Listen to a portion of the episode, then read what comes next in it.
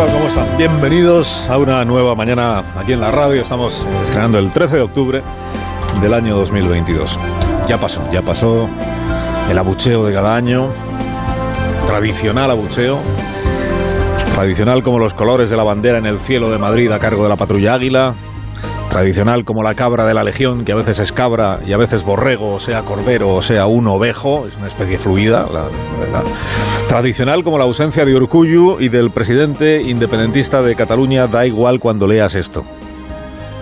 El abucheo es pues una liturgia. Una liturgia que secundan con gran devoción unas cuantas personas, a lo más algunos cientos de personas, que acuden a la castellana a participar del acto central de la fiesta nacional y aprovechan para convertir la fiesta en un vocerío grosero, porque de nada se sienten algunos españoles más orgullosos que de silbar, que de abuchear, que de insultar al presidente del gobierno, también da igual cuando leas esto, da igual quién sea el presidente, siempre hay quien le quiere insultar. Sobre todo si lo pueden hacer envueltos en el calor del grupo y en el anonimato de la masa. Si se cruzan con Pedro Sánchez de uno en uno, ya te digo yo que no lo insultan, ni le abuchean. Alguno hasta le pide un selfie al presidente.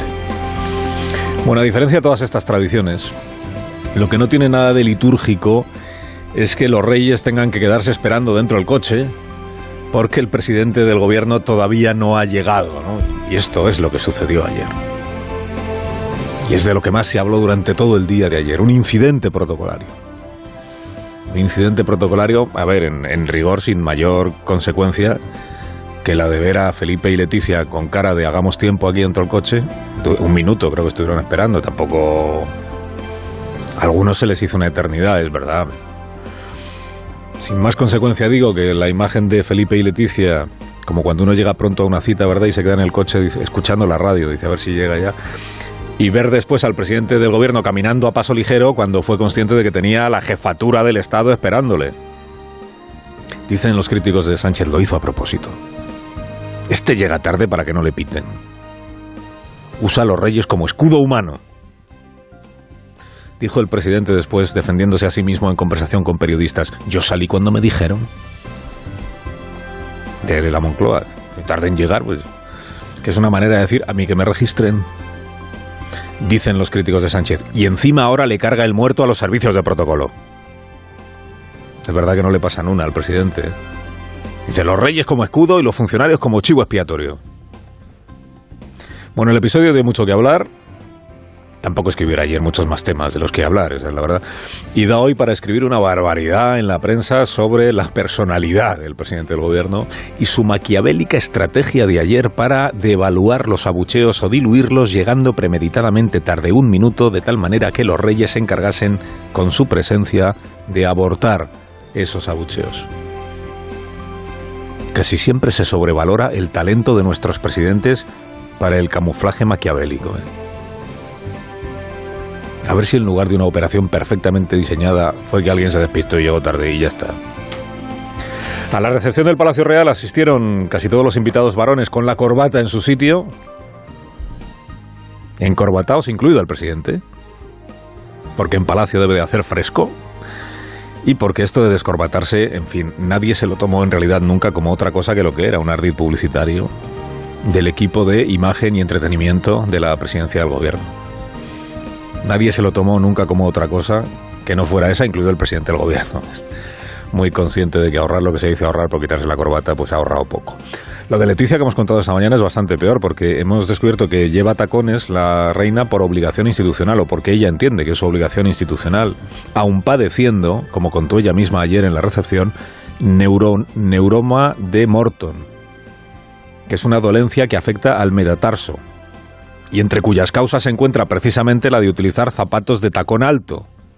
O sea que se está agravando el daño a sí misma. Urge que se permita a la reina Leticia destaconarse. A estas alturas se ha ganado a pulso la corona. Doña Leticia pisa firme, aunque sea descalza. Bueno, en estos legendarios corrillos de la recepción del 12 de octubre, son legendarios estos corrillos que así se dan en llamar. ¿Por qué? Porque se supone que es donde los líderes políticos en sus conversaciones con la legión de periodistas que asisten a esta recepción, los líderes políticos dicen la verdad. Dice, como nadie les está grabando, entonces ahí sí pueden decir lo que piensan, sí que pueden ahí contar cosas. Bendita sea nuestra ingenuidad. ¿eh? Todo lo que sale de la boca de un dirigente político en corrillos es para que se sepa.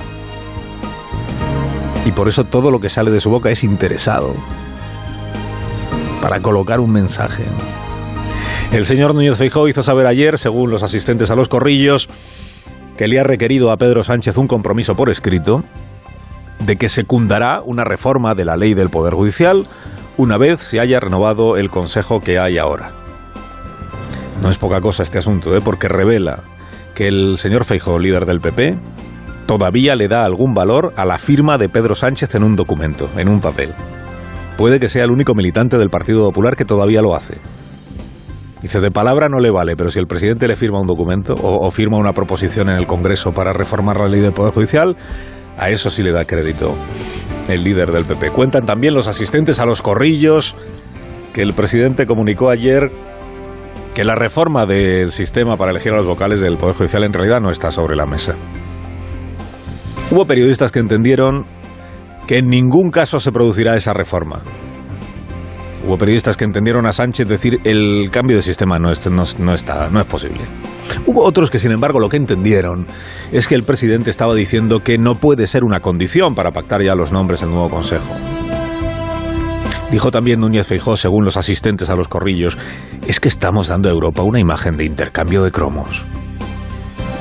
Sí, claro que la, que la están dando, ellos la están dando, claro que la están dando, porque no es una imagen. Es que es un intercambio de cromos, lo que pasa es que todavía no lo han rematado el intercambio. Salvo que esta sea la primera vez en la historia, habrá que estar atentos a los nombres de los pactados, de los nuevos vocales, salvo que sea la primera vez en la historia que no elige cada una de las partes a jueces que entienden que son de su cuerda. Claro que esto va de cromos, toda la vida ha ido de cromos. Ahora además a los cromos del Poder Judicial se han unido los cromos del Tribunal Constitucional es que la última vez que renovaron cuatro magistrados del Constitucional, ahora ya sabe usted que los cuatro que tocan son dos del Consejo del Poder Judicial, dos del Gobierno. Pero hace cuatro, eh, hace unos meses, los cuatro que tocaban eran los, los que elegía el Parlamento. Y ahí fructificó la negociación entre Teodoro García Egea y el ministro Bolaños. Dos para ti, dos para mí. Y los cuatro magistrados que fueron elegidos, como ya subrayamos aquí en su momento, sorprendentemente, ¿verdad? Los cuatro habían sido antes vocales del Consejo del Poder Judicial propuestos por los mismos partidos que los propusieron después como magistrados del Constitucional.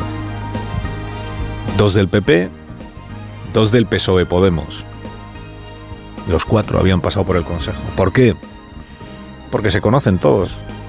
Y se sabe quiénes son los más afines a cada una de las marcas políticas y por eso son elegidos. Hay una lista. Dice pero a los, a los nuevos vocales del Poder Judicial, a los 12 que tienen que ser jueces, los otros son, ¿cómo son? Juristas de reconocimiento. A los jueces, a los 12 que tienen que ser jueces, ¿no los eligen los grupos parlamentarios de una lista que ha hecho llegar el Consejo del Poder Judicial? Efectivamente, sí. Pero la lista tiene 50 nombres. Y los partidos políticos tienen perfectamente etiquetado a cada uno de los nombres. Y por eso de los 50 en realidad los que tienen posibilidades de ser elegidos no son tantos son los más significados políticamente. Si esta es la primera vez que eso va a cambiar, eso solo lo sabremos una vez que sepamos quiénes son los nombres, quiénes son los elegidos, quiénes son los que forman parte del pacto entre Sánchez y Núñez Fejo. Digo, hasta este momento, el día ese de mirar solo la idoneidad profesional y no la mm, afinidad política de los elegidos, ese día aún no ha llegado. Si esta vez llega, pues en su momento se contará, pero es que a día de hoy no hay novedades. Por cierto, Sánchez acude al Congreso esta mañana, 9 de la mañana. Acude al Congreso, pero no para hablar de esto. Es sobradamente conocido ya a estas alturas, supongo, que el Congreso es precisamente el lugar en el que habría que hablar de esto. Que deberían ser los grupos parlamentarios quienes estuvieran buscando una solución al estropicio judicial pero es también sobradamente conocido que la Moncloa se ha apropiado indebidamente de esa competencia con la complicidad de la ministra para la presidencia del Congreso, Merichel Batet.